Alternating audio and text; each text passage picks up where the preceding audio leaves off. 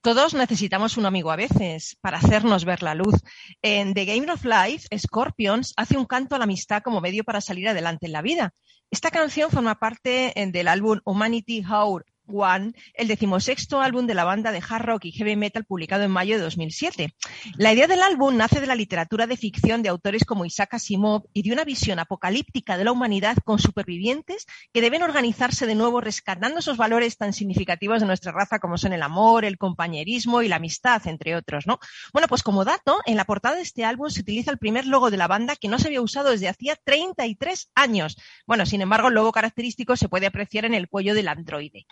Estás en Rock and Talent, a este, este programa donde une rock y talento y donde te contamos cosas como estas. ¿Empezamos?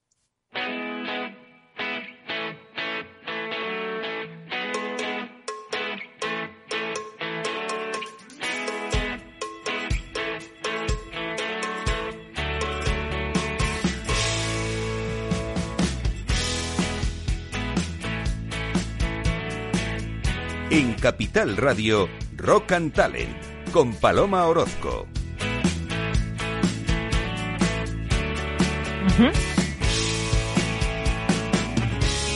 Bienvenida, bienvenido a Rock and Talent. Hoy Dylan, Bob Dylan, cumple 80 años. Por eso, eh, nuestro duende particular, que sabes que es el que elige todas las canciones de Rock and Talent, ha querido hacerle un homenaje, hemos querido todos hacer un homenaje poniendo versiones de sus canciones en la voz de otros cantantes y de otros músicos. Pero hoy también, 24 de mayo, hay una interesante efeméride de la tecnología. Fíjate, en 1844, hace 177 años, vamos, aquí al lado, Samuel Morse utiliza por primera vez el telégrafo magnético utilizando para ello el código Morse.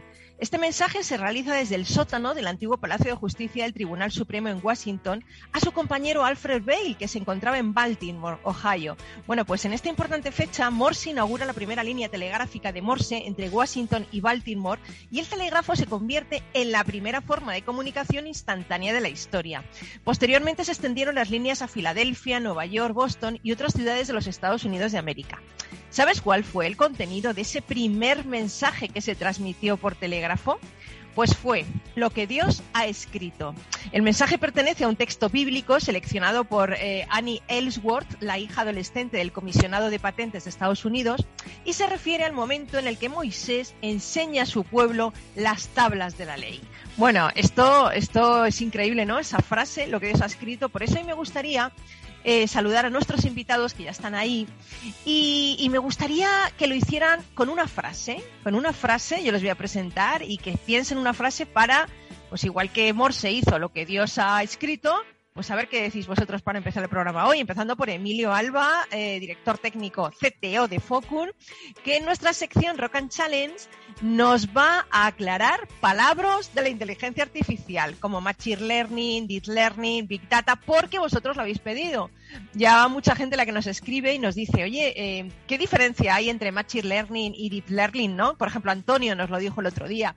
O o Paula que dice, oye, ¿y esto del Big Data qué es? Bueno, pues hoy nuestro experto de Focun, Emilio Alba, nos va a explicar estos palabras. ¿Qué tal, Emilio? Bienvenido. Hola, ¿qué tal? Buenos días, Paloma. Nos vas a, arrojar luz ¿no? sobre la inteligencia artificial. Bueno, voy a intentar aclarar algunos términos que es cierto que se usan a veces de forma un poco confusa o, se, o, se, confunde y vamos a intentar ver qué se puede especificar con cada uno de ellos, ¿no? Para también las compañías sepan qué pueden encargar que les sea útil. Genial. Oye, ¿y la frase para empezar el programa y con energía? ¿Cuál va a ser? ¿Cuál es esa frase que le vas a teclear ahí en Morse? Ya, ya, nos has vuelto a rinconar, ¿eh? Buscando, buscando una, Hay que salir de la zona de confort, Emilia, hay que salir de la zona de confort. a ver. Pues hoy no, no, no, no sé, no, no tengo, no tengo Bueno, pues piénsala y nos la dices cuando empieces tu sección, ¿vale? Exactamente. Ok, genial. Luego vamos a tener también a Ricard García, conectaremos con él después de la publicidad, que es gerente de Application Management Systems en GM Ibérica y además es coordinador del grupo de trabajo de licenciamiento de AUSAPE, ya sabes, esa asociación de usuarios de SAP en España que una vez al mes nos ofrecen esta sección tan molona y tan guay que se llama Compar Compartiendo Futuro y nos presentan a, siempre a personas muy peculiares que hacen muchas cosas dentro de la comunidad, ¿no? Y ya tenemos ahí preparado también a nuestro compi Carlos Pucha Givela, creador de ese exitoso blog de libros, booksideasblog.com, además de muchas otras cosas, fundador de 12 Startup, en fin, muchas, muchas cosas que hace, docente, conferenciante, experto de LinkedIn. Pero hoy nos va a traer un libro que eh, por suscripción popular lo hemos pedido. Yo me meto en esa suscripción popular. Es un libro que me encanta. Los trapos sucios, confesiones del grupo de rock más infame del mundo. Oye, ¿cuál es el grupo de rock más infame del mundo? Pues Porque hay muchos, ¿eh? Infames, ¿eh? y lo digo no peyorativo, ¿eh? buenos, buenos días a todos, a nuestra audiencia. Buenos días. Y mm, el grupo más infame del mundo, por lo menos según este libro. Según ellos, ¿eh? Sí, es Motley Crue. Es un libro, es un grupo de rock, eh, de heavy metal, bastante conocido en Estados Unidos y también en el resto del mundo. Bueno, ¿quién no conoce a Nicky Six, Tommy Lee, eh, Mick Mars, eh, Vincent Nile? O sea, en fin, ¿no? O sea, un poquito, pero son un poquito... Dicen que es la auténtica Biblia de las biografías musicales, ¿no? Es que la gracia del asunto es que los autores son los propios miembros del grupo. Madre mía, no puedo esperar. Se, supone que cuentan, se, supone que cuentan sus, la verdad de lo que hicieron, ¿no?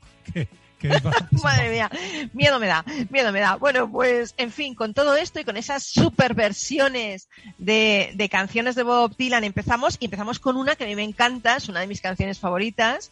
Eh, fue la canción escogida por la revista Rolling Stone como la mejor canción de todos los tiempos. Como no podía ser otra, se llama Like a Rolling Stone, interpretada por los Rolling.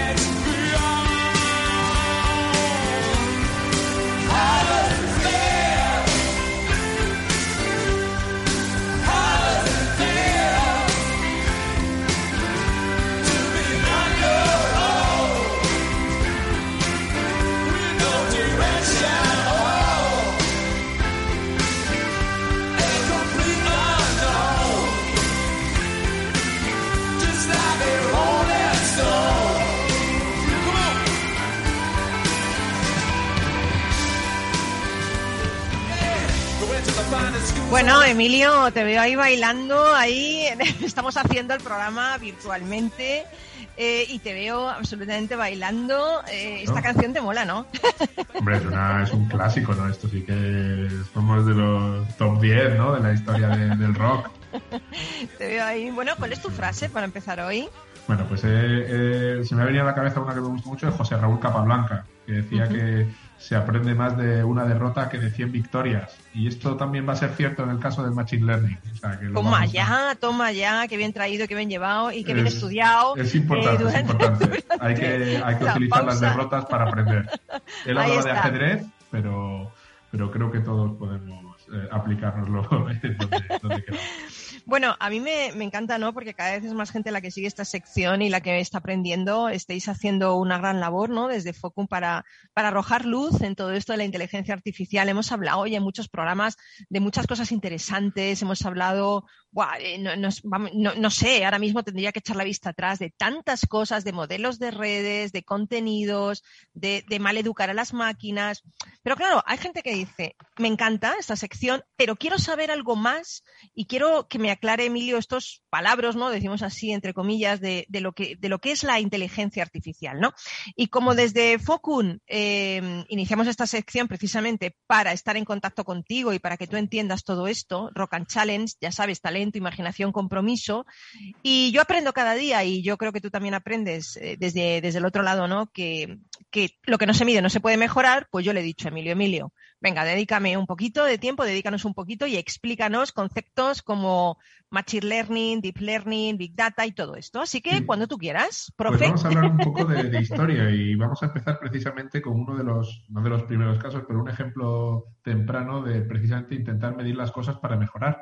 Y nos vamos a ir a, a la fábrica de Guinness en Irlanda, ¿eh? en el siglo XIX, eh, donde a veces había problemas que por, por errores de producción eh, la cerveza no salía exactamente como siempre, ¿no? Estamos hablando de un mundo en el que había mucho menos controles eh, y, ya la fábrica de Guinness pues tenía una entidad industrial, ¿no? De producción industrial. Y entonces eh, había eh, un ingeniero que ahora que pasó a la, a la- a la historia con, con otro nombre, ahora lo veremos, pero había un ingeniero que dijo, bueno, yo lo que necesito es eh, comprobar si la cerveza que está saliendo sale bien, ¿vale? Este ingeniero es eh, William Gossett, pero claro, para hacerlo, pues tenía que ir y mirar las cervezas, ¿vale? No estamos hablando, no había Y- rayos pero no bebérselas, ¿no? no be- porque este me parece Bueno, un pero poco casi, casi, ¿eh? Este tenía, que Un probarlas, tenía que probarlas. Entonces él dijo, bueno, pues yo tengo que, eh, de alguna forma, tengo que beberme, ¿eh? tengo que probar las mínimas cervezas posibles porque las que abra, pues las echo a perder, ¿no? No las puedo vender. ¿Cómo hago las mínimas cervezas posibles para asegurar que la calidad es eh, la máxima posible?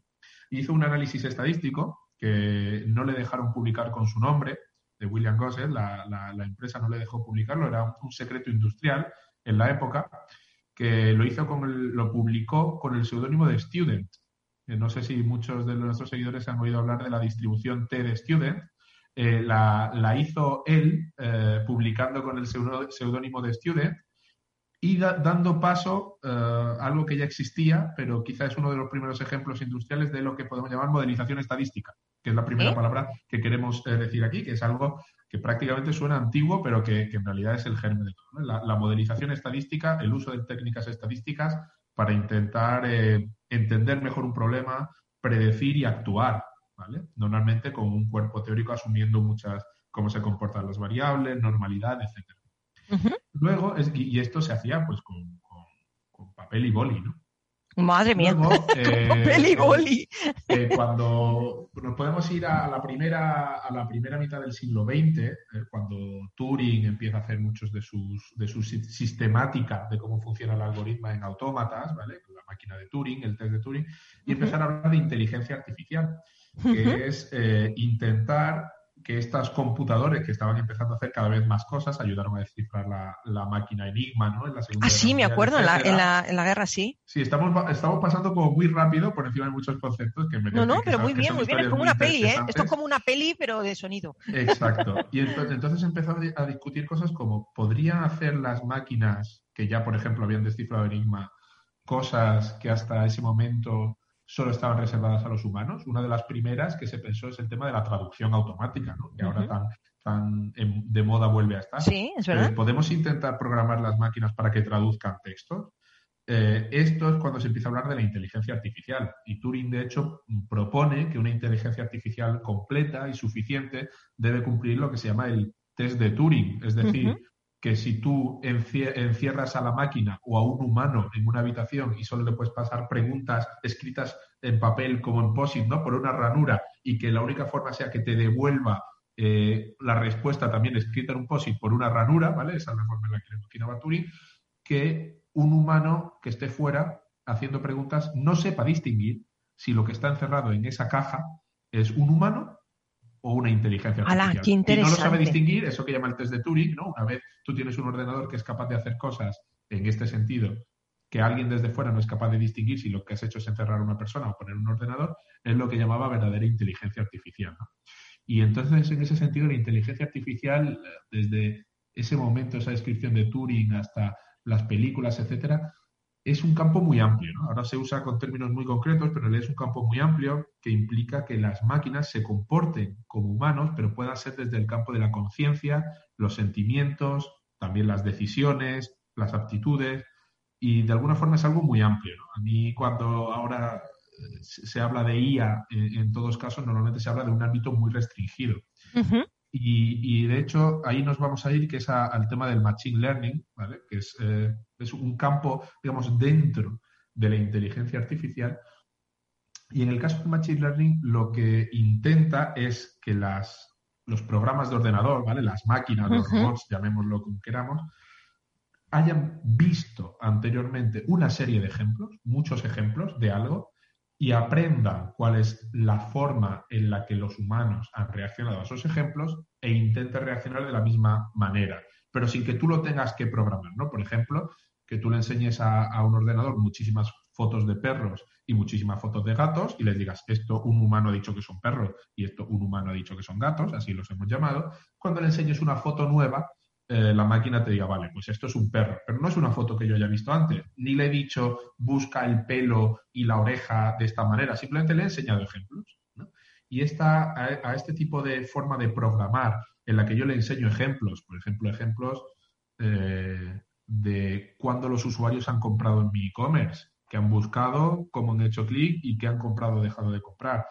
Ejemplos de eh, cuando qué tipo de, de ropa está llevando alguien en una fotografía eh, y cómo se puede buscar en un catálogo. Eh, Machine Learning puede ser ejemplos de cuándo he concedido o no un crédito y si luego esa persona me ha pagado o no. ¿no? Eh, estamos hablando de, de campos de aplicación bastante comunes, ¿no? como los scoring de riesgo, el e-commerce, etcétera, en el que el Machine Learning lo único que hace es apoyarse en un histórico que se debe Ujú. tener lo mejor posible, o si no se puede construir con, con estos fines, de cara a decir, bueno, pues un humano tomó la decisión de esta forma, yo voy a intentar aprender cómo y, y voy a hacerlo. La diferencia entre Machine Learning y modelización estadística muchas veces es muy sutil, ¿no? pero, pero donde la modelización estadística quizás se, se centra en entender los parámetros que, que rigen un- una ecuación, el Machine Learning es un poco más desordenado en ese sentido, eh, teóricamente, aunque también tiene un cuerpo teórico, y se centra en dame ejemplos, yo pongo un modelo e intento aprender lo más posible de todos los ejemplos. que. Y siguiendo el ejemplo, como decíamos, de José Raúl Capablanca y su frase, para, para los ordenadores es mucho más importante cuando hacen una predicción que le digas que se han equivocado que acertar 99 veces, ¿no? Es cuando de verdad, ost- ostras, es que es mejor que somos mejor que nosotros, que nosotros nos enfadamos. claro, cuando le enseñas algo y el ordenador falla, es cuando mejor puede refinar el modelo. Decir, Claro, pero porque errores- porque, porque son más, son más, eh, más perfectos que nosotros, porque nosotros siempre lo hacemos todo personal y ellos aprenden, mira, dicen, Sí, señálame el error sí. para no volver a hacerlo y nosotros no, no, no, exactamente. señales. Exacto, exacto. Lo que ¿O quieren, lo, lo que se alimentan es de predicciones incorrectas para poder refinar y, y construir un modelo cada vez más completo. Y hay muchos sistemas de, de- de Machine Learning, ¿no? Desde modelos lineales hasta eh, árboles de decisión, eh, máquinas de vectores soporte, clustering. Hay, hay muchos sistemas de, de- de, Vosotros, digamos, Emilio, Machine Learning. sí, sí. te iba a preguntar, vosotros, Emilio, desde, desde Focun, eh, estáis todo el rato con el Machine Learning, o sea, Sí, es que es un no parar, ¿no? Es un no parar de es nuestra Machine caja de herramientas, ¿no? Digamos, todo los- lo que he mencionado, máquina de vectores soporte, cluster y modelos lineales, etcétera, es como las diferentes herramientas que cuando vamos a ver una base de datos, cuando vamos a ver un problema, pues a veces es mejor tirar de una o de otra, ¿no? Como siempre, cuando tienes algo en casa, es mejor usar el alicate, la tenaza, etcétera.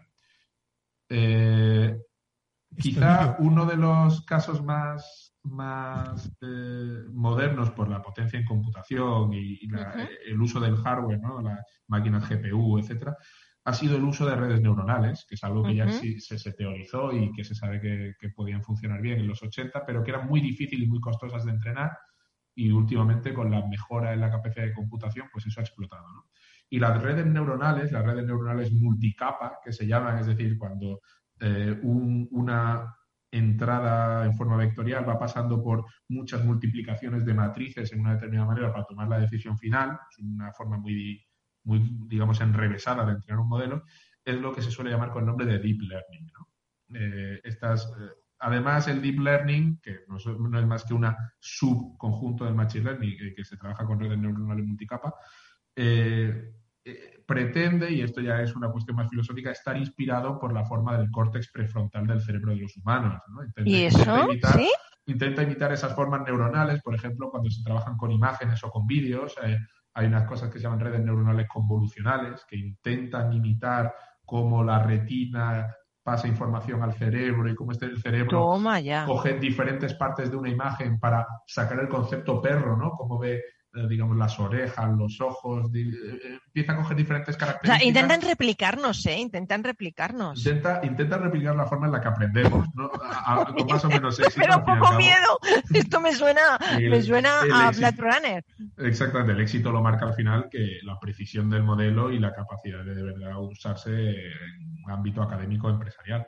Pero bueno, el deep learning es eso. ¿Y por qué el deep learning está cogiendo tanta fuerza? Porque realmente son modelos con muchísimos parámetros que ahora mismo, gracias a la mejora en computación, eh, se pueden entrenar y permiten exportar entre de un problema a otro, permiten trasladar mucho conocimiento. Es decir, si tú entrenas un muy buen modelo de reconocimiento de imágenes, cuando vas a tratar otro problema diferente, te sirve haber hecho un problema muy exitoso anteriormente, ¿no? Lo mismo con el procesamiento de lenguaje natural. ¿no? Eh, por eso este reciclaje de parámetros en modelos de redes neuronales es por lo que el deep learning está ahora tan en auge y bueno, es un campo fundamental de investigación y de aplicación en realidad ya hoy de resolución de problemas en empresas.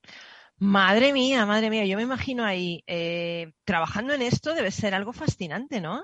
A veces, a veces, mucha ingeniería, ¿no? A veces más que otras. Nos ha quedado una palabra en el tintero, intento Ah, sí, recogerla rápido, que es el tema del Big Data. Big Data, El Big exactamente, Data los eh, datos. es muchas veces más el, el problema de compañías que intentan tener toda esa información organizada, pero es difícil, aunque, aunque no sea, aunque sea para luego hacer machine learning, deep learning, etcétera. No es más una cuestión del manejo, el almacenamiento, la ingesta de esa información que su utilización práctica, ¿no?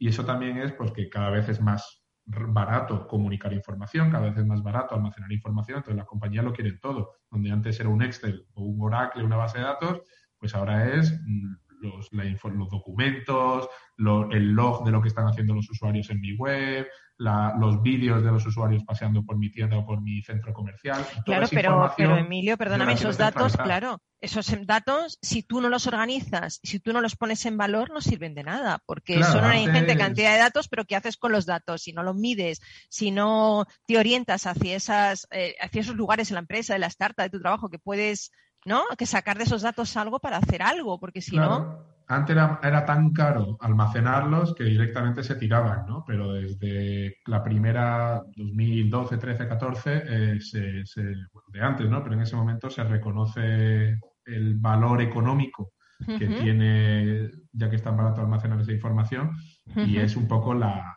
la materia prima con la que luego el machine learning, el deep learning, pues ha conseguido despegar, ¿no? Y, y esos son los palabras. Luego el marketing a veces los confunde, los vende de forma cruzada, pero, pero esos son los conceptos fundamentales para que uno sepa qué le puede convenir a, a- a su empresa.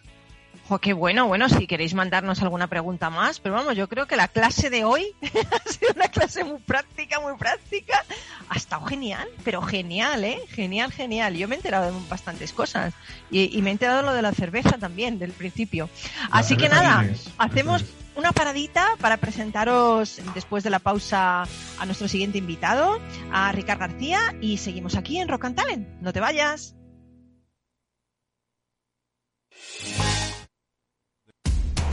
Información, análisis, previsiones, recomendaciones, todo lo que necesitas saber para tomar tus decisiones de inversión en Mercado Abierto, de 4 a 7 de la tarde con Rocío Arbiza, Capital Radio. Capital Radio Madrid, 105.7. Mercados de barrio, tiendas exclusivas, comercios y restaurantes de toda la vida. Todo eso y mucho más lo encontrarás en todoestaenmadrid.com, la nueva plataforma online en la que descubrirás todo lo que ofrece nuestra ciudad. Comprar y vivir en Madrid nunca ha sido tan fácil. Entra y comparte la experiencia. Ayuntamiento de Madrid. ¿Está pensando en montar una empresa pero no se atreve a dar el paso en solitario? Busca una marca conocida y consolidada que le respalde. En Franquiciados le ayudamos a elegir el negocio que más se ajuste a sus necesidades. Franquicias de éxito, innovadoras, de baja inversión. Los miércoles a las 12 en Capital Radio tienen una cita con el único programa de radio de España especializado en la industria de la franquicia. Franquiciados con Mabel Calatrava.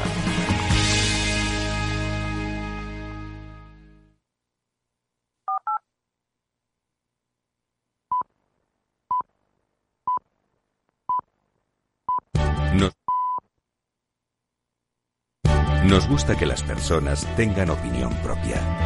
Quienes aquí hablan también expresan su propia opinión. No representan la opinión de Capital Radio.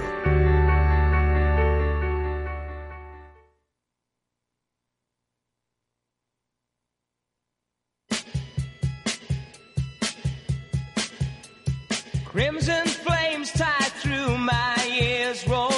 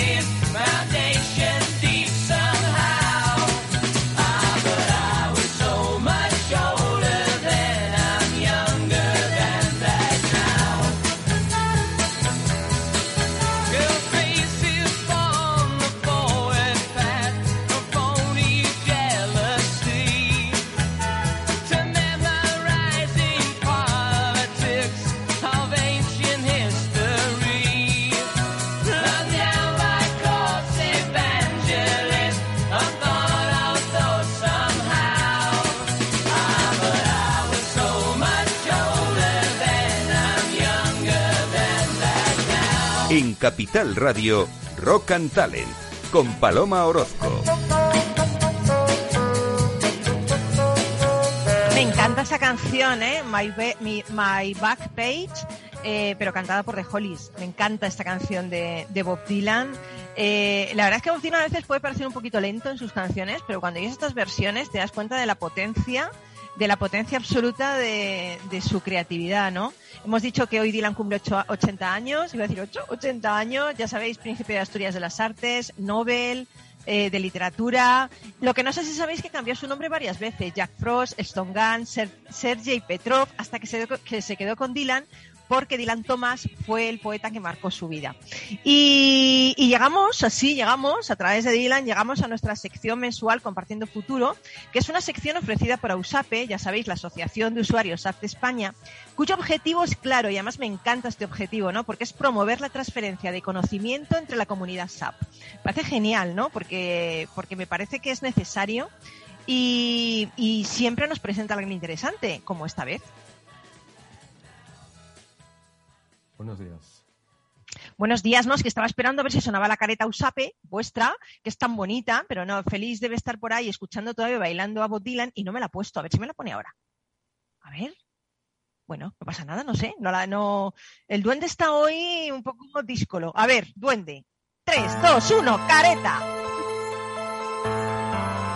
Compartiendo el futuro. Un espacio para la innovación, la tecnología y las personas. Ofrecido por la Asociación de Usuarios de SAP en España, AUSAPE. Estaba ahí el duende bailando y se lo ha olvidado, no, que estaba el ordenador bloqueado, no, no, no os penséis que es muy profesional, ¿no? Bueno, y hoy nos acompaña eh, Ricard García, que es diplomado en Ingeniería Informática y actualmente gerente de Application Management Systems en GM Food empresa líder de la distribución mayorista del sector de alimentación en España. Pero es que además, Ricard es coordinador del grupo de trabajo de licenciamiento de AUSAPE y allí se encarga pues de ayudar a los sus asociados a conocer las opciones más adecuadas de licencia de los productos SAP.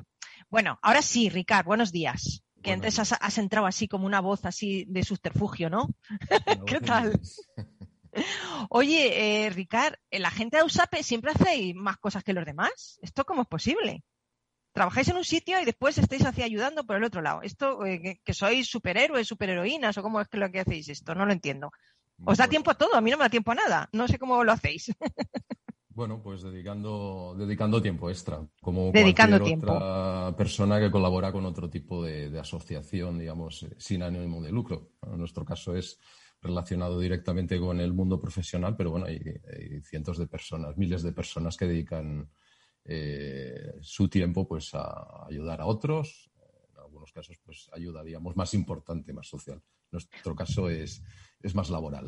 Bueno, bueno, laboral también es importante en esta época, ¿eh? que hemos lo hemos pasado mal con el tema del COVID, que las empresas están otra vez eh, poniendo en marcha y es importante para, para la economía del país, ¿no?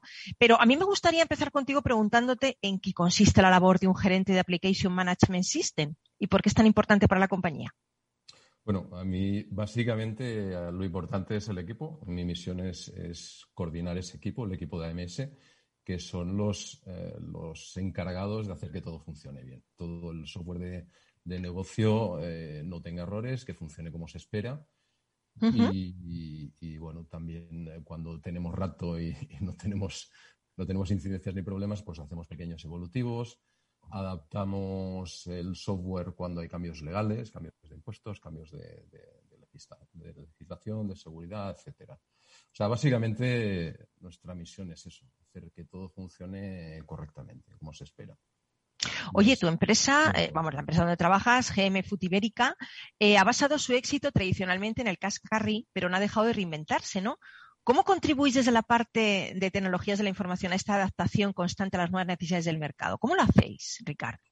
Bueno, intentando, intentando tanto, tanto satisfacer las, las necesidades que nos vienen directamente del, del propio negocio, como, como ir viendo qué se va moviendo en el mercado y también sugerir, eh, sugerir cambios. Eh, y esta época pues, ha sido especialmente interesante y retadora porque bueno, se han puesto en marcha muchas iniciativas de, de comercio electrónico, eh, teletrabajo no hemos tenido que hacer mucho porque ya teníamos, la verdad, una infraestructura muy, muy bien preparada, pero, pero realmente es cuando la hemos probado, cuando ha habido, pues, eh, hemos pasado de, de- de poca gente conectada pues a, a cientos conectados y trabajando. Madre mía. Y, y, bueno, ayudando un poco a adaptarnos a este, a este mercado que va cambiando, va cambiando el cliente y- y va cambiando el cliente y el cliente pasa a ser un cliente con mayor necesidad de, de, pues eso, de, tecnología, ¿no? de, pedir eh, lo que antes se pedía por teléfono, pues ahora pedirlo por internet, o pedirlo automáticamente, de, ya no hacer sus pedidos en base pues, a una libretita que tengo guardada, sino que hacerlo a través de, del propio programa que calcula qué he vendido, qué he comprado, qué necesito, dónde lo compro más barato. Joder, qué bien. Oye, y, interesante. Y desde, desde la asociación, ¿no? desde, desde AUSAPE, coordinas ese grupo de trabajo y licenciamiento. ¿En qué consiste exactamente el licenciamiento en el entorno SAP? Antes nos has contado, ¿no? Es que nosotros ayudamos a todo este tema. ¿Cómo ayudáis a, a los asociados a este tema? Bueno, básicamente el licenciamiento en SAP es el es licenciamiento como en cualquier otra aplicación. Básicamente tú tienes un contrato con una empresa que te permite hacer una serie de cosas con un software eh, que has comprado o, o ahora, digamos, en los últimos tiempos que has alquilado y tienes que adecuar eh, eh, aquello que usas con aquello que tienes contratado. Esto explicado así es sencillo, luego la práctica pues eh, es más complicado porque venimos de contratos que en muchos casos tienen 20 o 30 años, la tecnología ha cambiado mucho, el mundo del licenciamiento ha cambiado mucho, hemos pasado de las empresas de, de- de firmar el contrato siguiente, siguiente, siguiente a mirarnos los contratos con lupa. Y, ahí es donde estamos, intentando ayudar a las empresas a, enten- a entender y, adaptarnos a, ese nuevo paradigma de, licenciamiento y del, software. Dentro de esto del licenciamiento hay muchos compañeros tuyos, ¿no? Y compañeras con las que ya hemos hablado y hemos conocido aquí en Rock and Talent, que nos hablan de ese nuevo modelo SAP S4 HANA. Eh, ¿Cómo, ¿Cómo estáis afrontando, bueno, y cómo afrontan en España, ¿no? Tanto los usuarios como, como no, es tu, tu opinión sobre las empresas de España, aspectos como el licenciamiento SAP a medida que se acaba el plazo para esa migración al nuevo modelo de SAP 4 HANA. Pero yo creo que ahora mismo mm, las empresas siguen, eh, siguen esperando un poquito a ver qué va a pasar. O sea. No hay un. Evidentemente hay clientes que se han pasado ya a S4, pero suelen. La mayoría son clientes con poca complejidad. Y la gente está esperando a ver qué pasa. Eh, también llevamos una época que la gente se ha centrado mucho en el tema de acceso indirecto.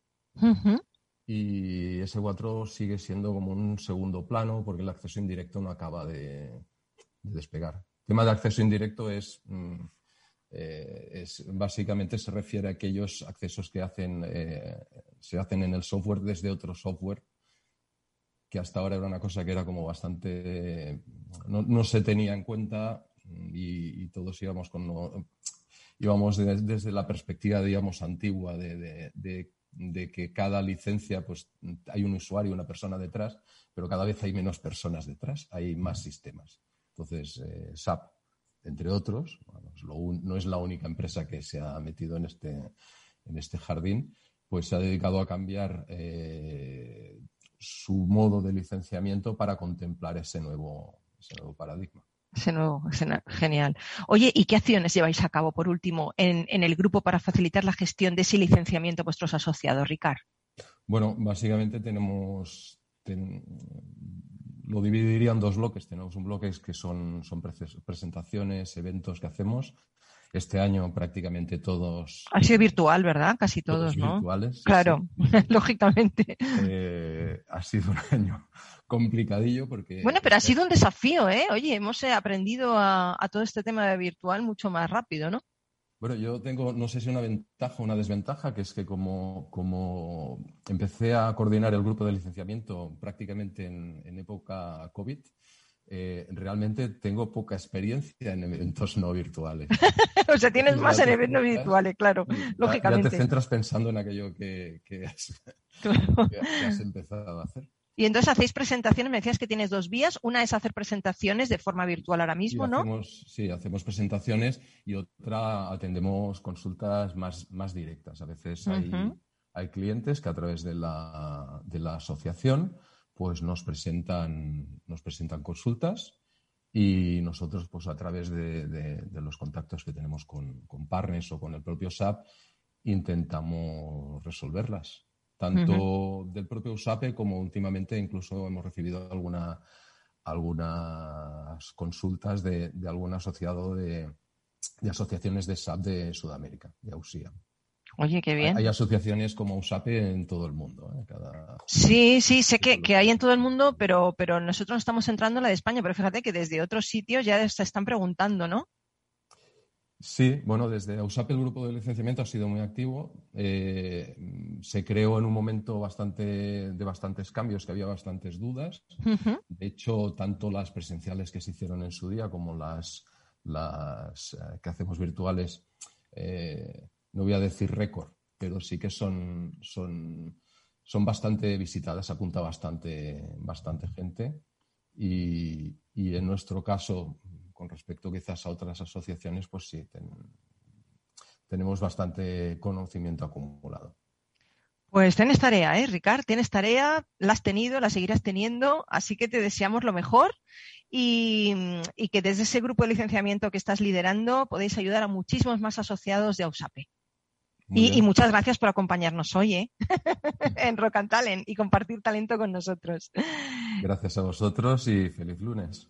Igualmente, muchas gracias y nosotros seguimos con una canción preciosa que interpreta The Birds, Mr. Tambourine Man. ¿Seguimos? Ausape te ha ofrecido Compartiendo el Futuro, un espacio para la innovación, la tecnología y las personas.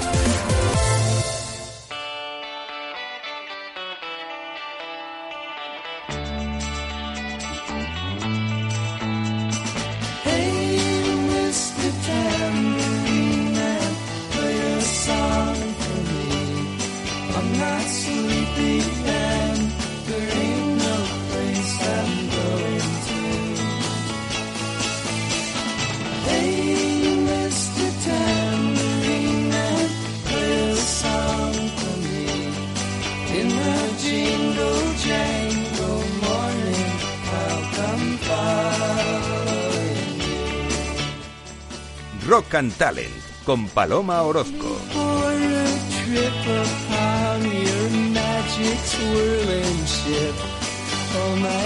Bueno, Carlos, Carlos Pucha Givela, ¿qué tal? ¿Viste ayer Eurovisión? Sí, la verdad es que vi, bueno, fue antes de ayer, ¿no? Uy, ayer o el de ayer. Bueno, ayer fue lo del Atleti. ayer fue lo del No, Atleti. no, del Carlos, te acompaña en el sábado. sentimiento, te acompaña en el sentimiento, ¿no? Que Tú eres del Madrid, ¿no? También, bueno, pero ayer estuvo ya cogiendo la copa, ¿no? Que solo vi yo por la tarde en la tele y eso que yo no soy futbolera. Digo No, que te pero a ver. acompaña en el sentimiento, tenía ganas de verte no. para decírtelo. Yo, yo creo que el Atlético de Madrid ha merecido ganar la liga. Sí, señor. Así, esa, esa es la actitud, una actitud Yo exactamente. soy madridista, pero creo que han merecido ganar la liga. Sí, señor. Sí, señor. Muy bien, muy bien. Claro. Y, y eh, Blas cantó, ¿qué pasó? ¿Qué, qué tal? Que yo sé que tú Bueno, te viste ver. el festival. Cualquiera que entiende un poco de música sabía que esa canción no tenía ninguna posibilidad. Y no Ay, porque pues a mí Blas me cantó- gustaba, fíjate. No, no porque Blas Cantó no sea un buen cantante, que yo creo que lo es, sino porque ese tema es anti, anti, antifestival, o sea, no tenía ninguna posibilidad. Ah, pues a mí me gustó mucho. Emilio, ¿y a ti te gustó o no? Cero, de verdad. ¿eh? No, ¿Y lo- Emilio? no lo conozco, la verdad. Ah, pues a mí me gustó mucho y me pareció el chico majísimo, No me parece que canta muy bien, que me está- se puso así muy guapete y me parece muy injusto que, que le hayan dicho lo que le han dicho. Me parece que hizo Pero- todo lo que pudo y lo hizo muy bien. Esto no es como el día de la marmota. Yo no conozco mucho Eurovisión, pero siempre sale, siempre quedamos al final y siempre dices ha sido muy injusto con no sé qué. Yo, Cierto, cierto, es el día de la marmota. A ver si Es ganamos que- alguna pero vez. a ver, que, que no ha sido injusto, que es que elegimos mal las canciones, sinceramente. O sea, de Bueno, verdad, pues yo creo que estuvo muy bien, la verdad. Pero bueno, vamos a hablar hoy contigo del grupo más infame del mundo, ¿no? Sí. Que además Bueno, ha es- escrito eso un libro que lo dicen ellos que son eso. Se autodenominan así ellos. Mira, el, el Claro. libro es Los trapos sucios, confesiones del grupo de rock más infame del mundo.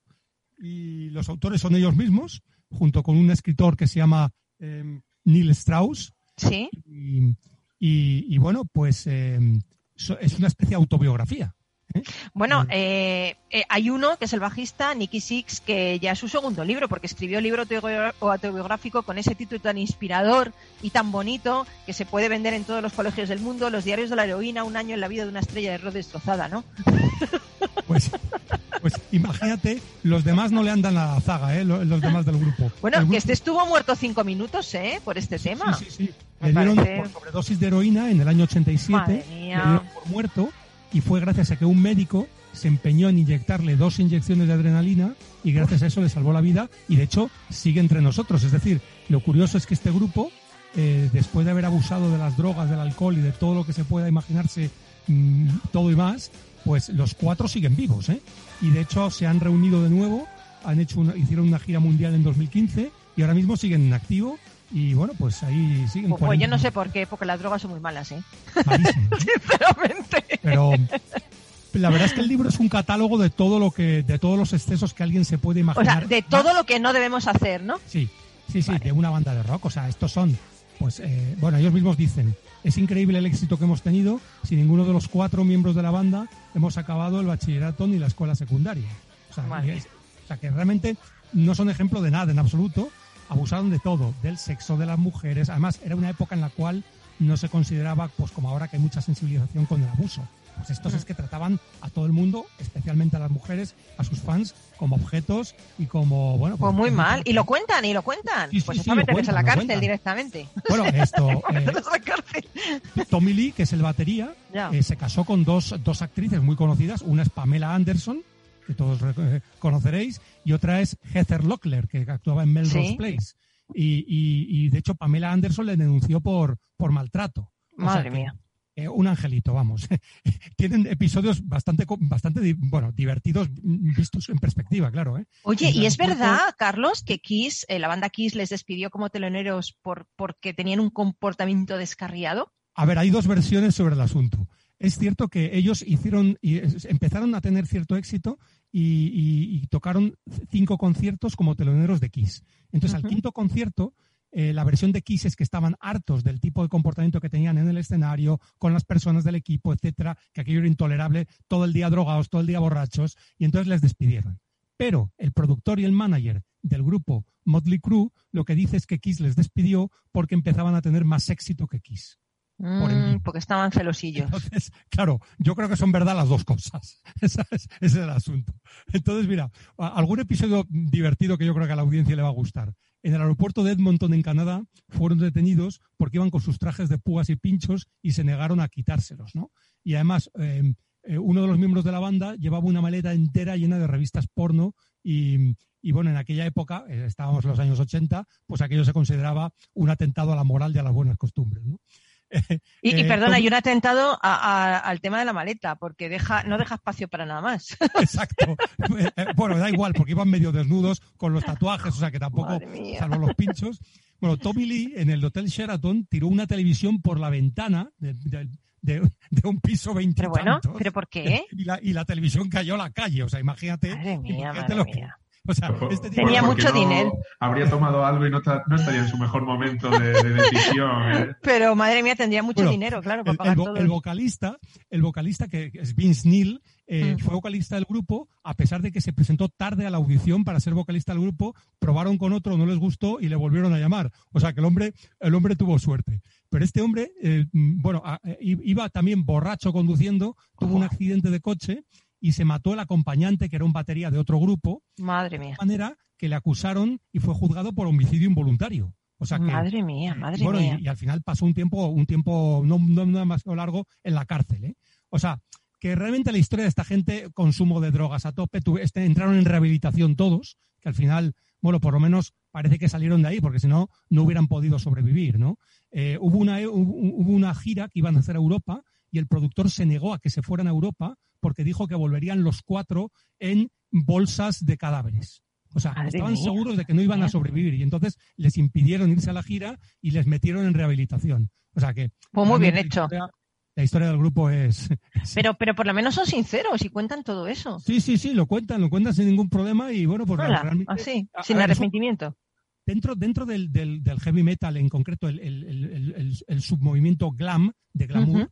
Son, son de los más reconocidos. Han vendido más de 100 millones de discos. El glam metal, sí. Eh, Realmente tuvieron un enfrentamiento brutal durante toda su carrera, que creo que sigue una enemistad increíble con, con Bon Jovi, eh, y no se pueden ver. De hecho, incluso se pelearon encima del escenario en varios conciertos cuando coincidieron en, en actuaciones. Bon Jovi Se tenía las de perder, que más dejadito.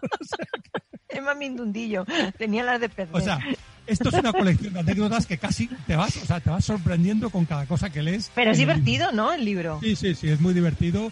Claro, si no has sido víctima de esta gente, ¿no? Porque, porque si no, claro, es un poco triste. ¿Y tu, Un tu frase cuál sería? ¿Tu frase cuál sería? Que se la pregunta a Emilio, no te la pregunta a ti. Pues mira, mi frase, mi frase sería, eh, eh, cada día es una oportunidad para cambiar el mundo.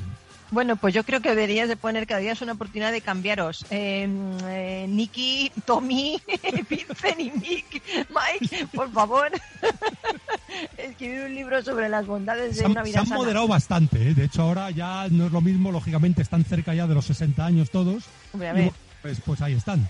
¿Eh? O sea que... a ver, es que si no se moderan, se, hubieran muerto ya directamente. Pero yo me quedo con su música, ¿eh? A mí hay cosas que de ellos que me gustan y, y bueno, pues también hacen felices a, a las personas. También las personas merecemos cambiar, ¿no? Y merecemos segundas oportunidades, ¿no?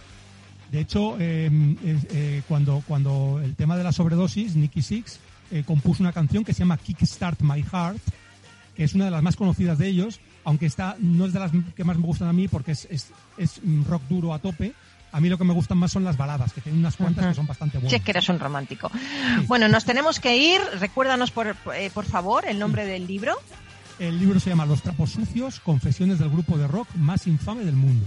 Toma uno de los autores, el principal, es Neil Strauss. Bueno, pues ya sabes, si quieres divertirte, cómprate el libro y te lo lees y te espantas un poco. Genial, Carlos. Eh, nos queda muy poquito tiempo, pero esta canción de me gusta muchísimo de Bob Dylan y además me gusta mucho en la voz de Eric Clapton. Es una canción que nos ha preparado el Duende para el final. Ya me diréis qué os parece a vosotros. A mí me encanta.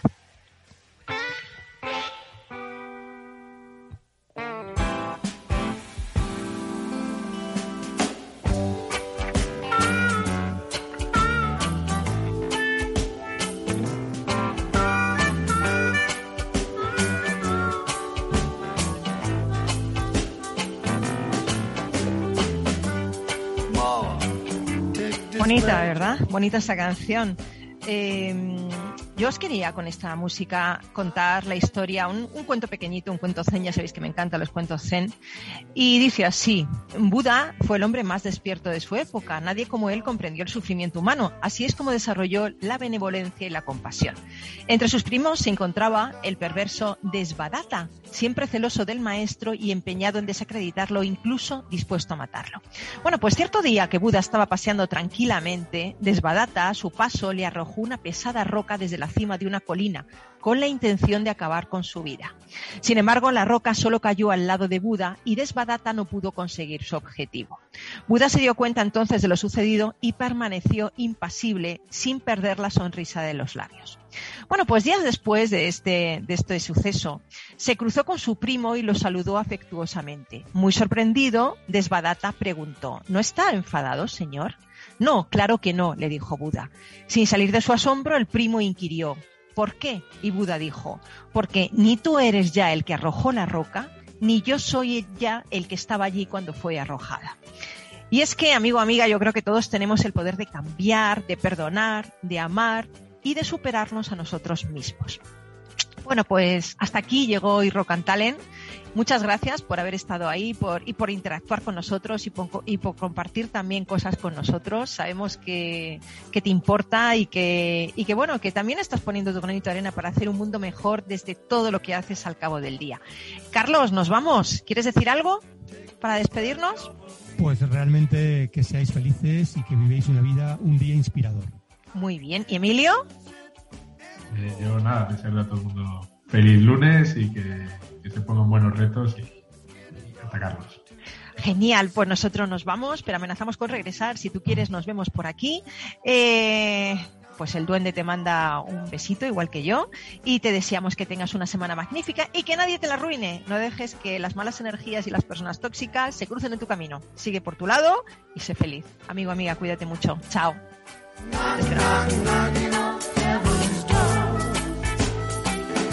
Rock and Talent, un programa para ti, para compartir, para sentir, con Paloma Orozco.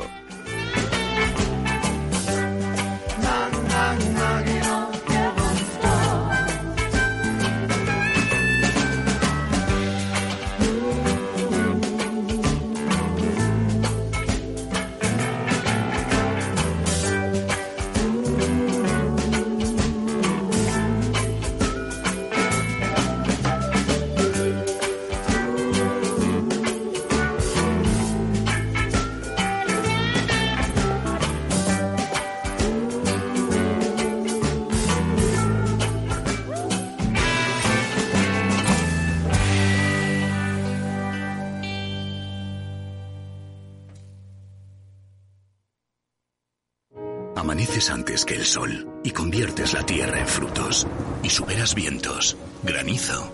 Y cada día empiezas de nuevo. Eres de una naturaleza especial. Por eso hay un seguro especial para ti. Y ahora es el momento de contratar tu seguro de herbáceos. Agroseguro, más que un seguro. Tu radio en Madrid 105.7, Capital Radio. Memorízalo en tu coche.